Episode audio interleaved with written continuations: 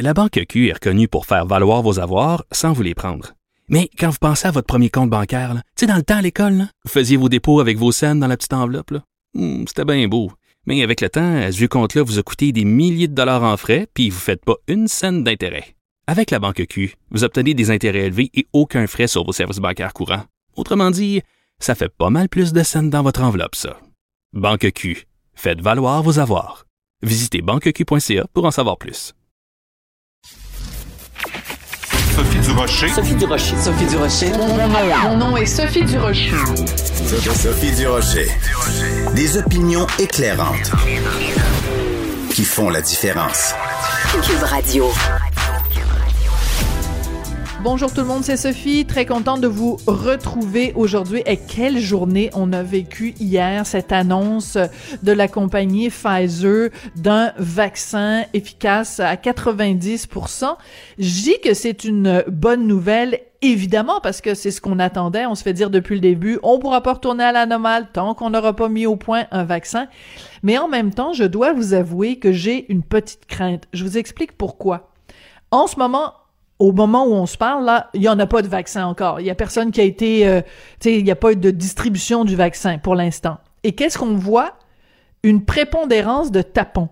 Des gens qui disent, oh, ben là, il n'y a pas de problème.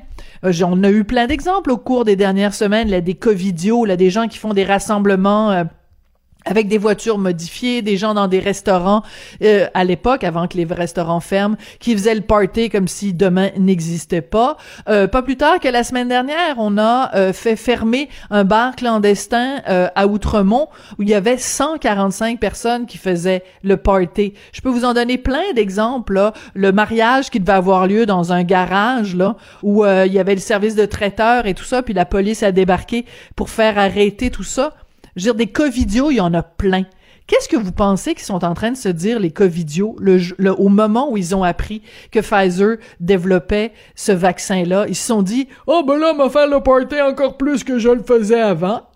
Parce qu'un covidio, qu'est-ce que ça fait? Ça fait des covidioties, puis ça pense des choses niaiseuses. Un covidio, s'ils sont covidios aujourd'hui, alors que le vaccin n'est pas encore distribué à grande échelle, imaginez comment ils vont être ils vont accumuler les covidioties au cours des prochaines semaines. Et moi, c'est ça qui me fait peur. C'est ce qui me fait peur, c'est le message que ça envoie de dire bon ben lâchez-vous lousse parce que le vaccin s'en vient. Fait que c'est pas si grave que ça si vous faites des niaiseries aujourd'hui parce que bientôt on va l'avoir la solution. Donc, je trouve que c'est évidemment une excellente nouvelle, mais malheureusement, à cause du, du pourcentage de covidio dans la population, ça tempère, disons, mon enthousiasme face à cette nouvelle concernant Pfizer. Quand j'ai vu ça, je me suis dit, ben voyons donc, c'est sûr qu'il y a des covidios qui vont profiter de cette nouvelle-là pour être encore plus idiots qu'ils le sont déjà.